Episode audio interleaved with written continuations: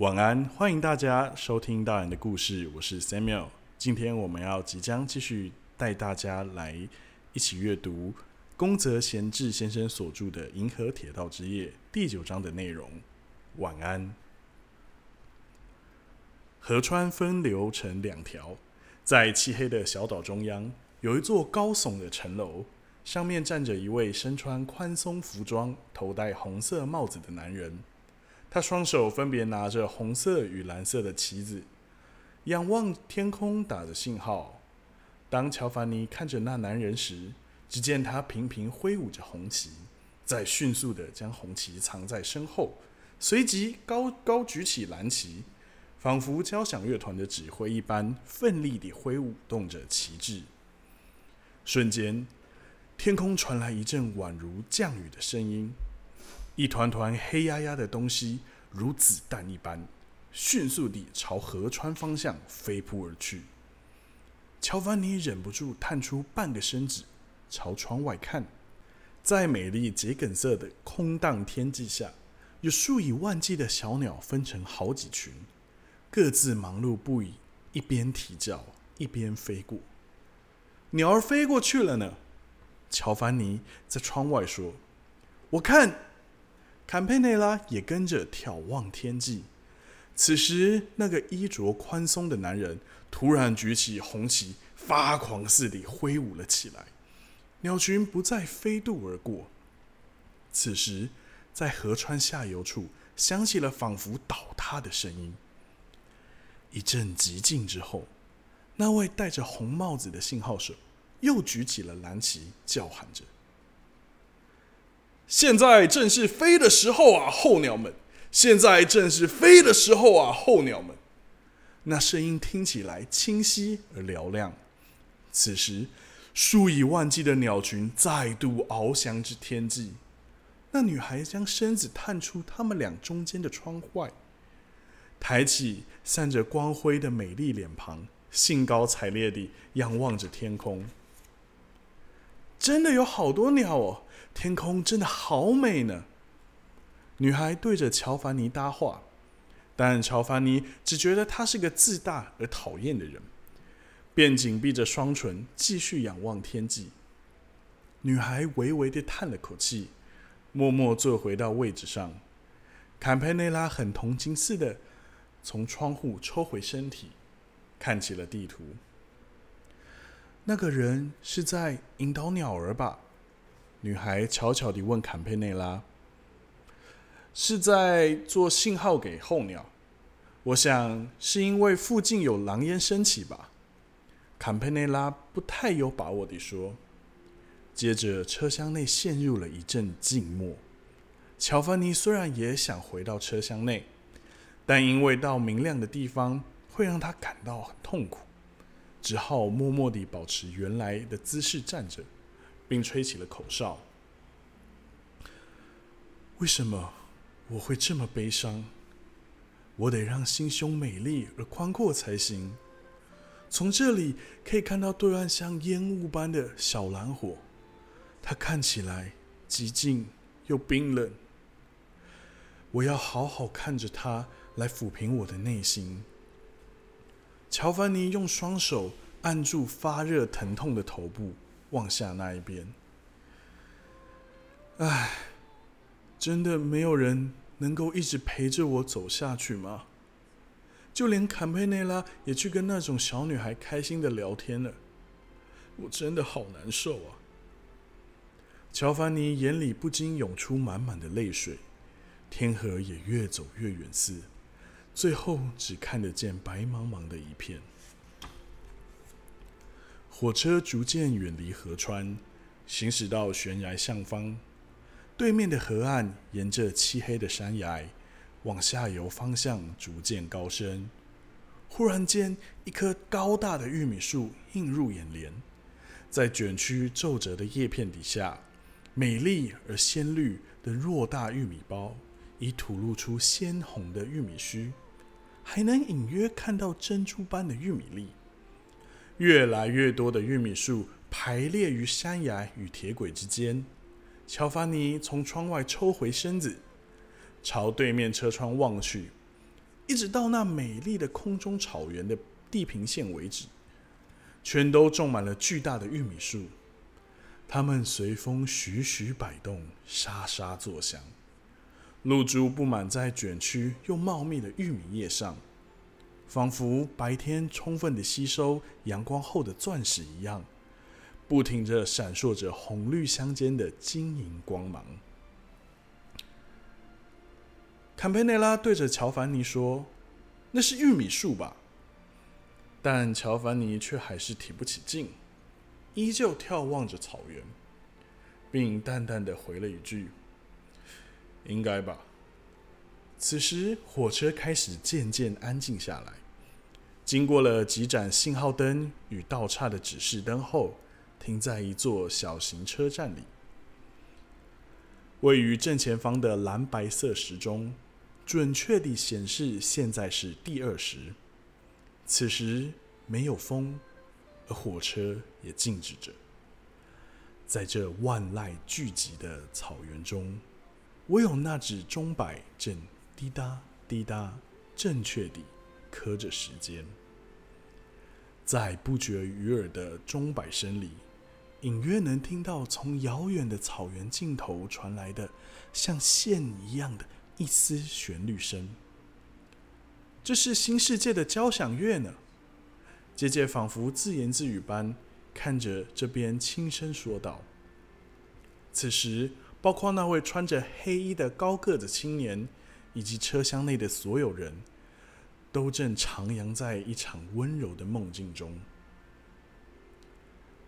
在如此恬静而舒适的时刻，为什么我不能更愉快一点呢？为什么我会感到？”这么孤单又寂寞呢？但是坎佩内拉也太过分了。明明我才是跟他一起搭这辆火车的人，他却一直和那种女生聊天，真是让我难过。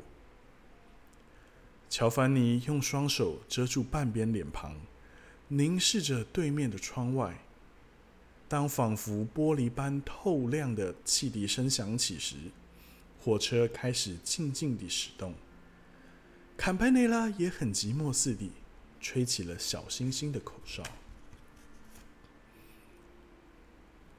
哦，这里已经到了高原了。后方传来一位年长者刚睡醒时那爽朗的声音：“这里是玉米树，如果不先用棒子挖个两尺深的洞再播种，是长不出来的呢。”原来如此啊！这里距离河水有相当远的一段距离吧？是啊，是啊，距离河水起码有两千尺到六千尺之远。这里简直就是最险峻的峡谷。乔凡尼总觉得这里应该是科罗拉多的高原。坎佩内拉再度很寂寞似的，独自一人吹起口哨。女孩的脸蛋宛如被丝绸包裹着的苹果般光润。正朝着乔凡尼所注注视的方向望去，玉米林突然间地全部消失，一片漆黑的大草原迅速漫开，新世界交响乐终于从地平线的尽头清晰地浮现，而在黑黝黝的草原中站着一位印第安人，他头上插着白色羽毛，手腕与胸前佩戴着许多装饰的石头。并将剑搭在弓上，一股脑儿拼命地追赶着火车。哎呀，是印第安人呢，是印第安人耶！你们看，穿着黑服的青年睁大的眼睛。坎佩内拉和乔凡尼也站起来看，跑过来了。哎呀，追过来了！他是在追火车吧？不对，他不是在追火车，是在打猎或跳舞吧？青年似乎忘了自己身在何处，将双手插进口袋，站起来说道：“看情形，印第安人大概是在跳舞吧？因为若真是要追赶火车，没必要跳这舞步，应该更认真的追才对。”突然间，那片醒目的白色羽毛整个往前倾，印第安人笔直的站住，并敏捷的拉弓射向天际。一只鹤摇摇晃晃的坠落下来，不偏不倚地掉进张开双臂向前奔来的印第安人怀中。他很开心地露出那笑容，站在那。没多久，他抱着白鹤朝这边眺望的身影逐渐变小。电线杆的绝缘磁屏陆陆续续闪出两道光芒之后，玉米树林又再度出现。从这边的车窗看去，就能发现这辆火车真的是行驶于高耸陡峭的悬崖上方，而谷底的河川依旧幅员辽阔地奔流着。啊啊！从这里开始就是下坡路，而且还会一口气直达水平面。这可真不是件容易的事儿。这种倾斜的角度啊，火车是不可能从另一边驶过来这边的。瞧，速度已经越来越快了。刚才那个像老人的声音开口说道：“火车逐渐朝下方行驶而去。当铁轨来到悬崖边时，终于可以看到下方清澈的河流。乔凡尼觉得心情开朗起来了。”当火车行驶过一间小屋前方，他看见有个无精打采的小孩站在那朝这边张望时，忍不住喊了一声。火车不断的向前飞驶，车厢内半数以上的乘客都好像快向后方摔倒一样，紧紧抓住座椅。乔凡尼和坎佩内拉忍不住笑了起来。火车旁的天河比往常更显得波涛汹涌。波光粼粼地不停地闪烁着，淡红色的河岸上，群漫花四处绽放。火车终于平稳下来，缓缓地继续行驶。对面以及这边的岸上，都竖立着绘有星星和十字镐图案的旗帜。那是什么旗子呢？乔凡尼终于开口说话了：“我也不太清楚，诶。地图上也没注明，那边还有艘铁船呢。是啊，会不会是在架桥呢？女孩开口说道。哦，那应该是工兵的旗帜吧？他们在进行架桥作业的演习，但怎么不见部队的踪影呢？此时，在对岸的下游处，天河的水流突然闪出亮光。瞬间跃起一道高高的水柱，并发出剧烈的声响，是爆破！是爆破啊！坎佩内拉不禁跳了起来。当那高高涌起的水柱退去之后，肥硕的鲑鱼与鳟鱼露出白色耀眼的腹部，被直直的抛向空中，画了个圆圈后，又再落入水里。乔凡尼也相当雀跃。心情变得轻松愉快。是天空的工兵大队，你看，没想到鳟鱼居然可以跳得这么高，我从来没经历过这么开心的旅行，真好。不靠那么近看，还不知道鳟鱼这么多呢，这水里的鱼好多，也有小鱼吧？那女孩被话题吸引，凑过来加入谈话。应该有吧，有大的。就一定会有小的啊，不过距离实在太远了，看不到小只的。乔凡尼的心情已经完全好转，兴致勃勃地回答着那女孩：“那一定是双子星王子的宫殿吧？”小男孩突然指着窗外叫了出来。在右边低矮的山丘上，有两座宛如用小水晶堆砌而成的宫殿。什么是双子星王子的宫殿呢？我以前听妈妈说过好几次，是两座用水晶打造的小宫殿，所以绝对错不了。说来听听，双子星王子是在做什么呢？我也听过哦，双子星王子会跑到草原上玩，还会和乌鸦吵架，对吧？才不是这样的，你听我说，就在河岸边旁啊。妈妈说。然后彗星就咻咻咻咻咻咻地冲过来，没错吧？讨厌啦，小镇根本就不是那样，那是另外一个故事啦。所以接下来才会在那里吹着笛子了，是要到海边了啦？不对，早就从海岸上来了，对对，我知道了，让我讲吧。此时，河川对岸突然变得一片通红，柳树等等所有的东西都在一片漆黑当中。原本不见踪迹的天河波澜，正闪烁着宛如针状的点点红光。对岸的草原上，似乎燃起了艳红大火，滚滚的黑色浓烟，仿佛要将冷冽的桔梗色天空烤焦一样。熊熊燃烧的火焰。比红宝石更鲜红剔透，比李辉石更加美丽而令人陶醉。最后，我们一样要分享宫泽贤治先生所著的《不畏风雨》。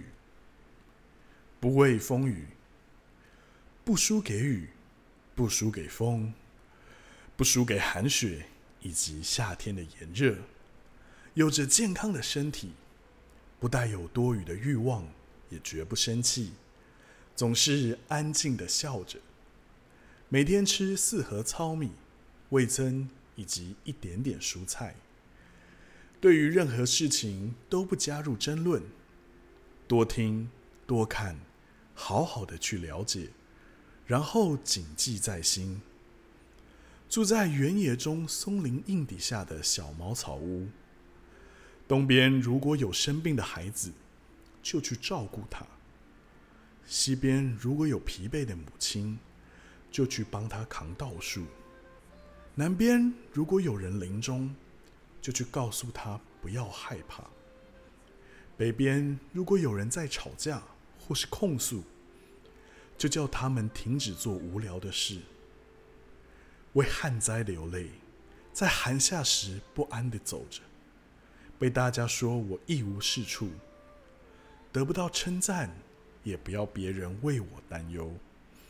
我想成为像这样的人，在这个疫情的时刻，希望我能够持续用故事以及这样的诗来带你、陪伴你度过每一天。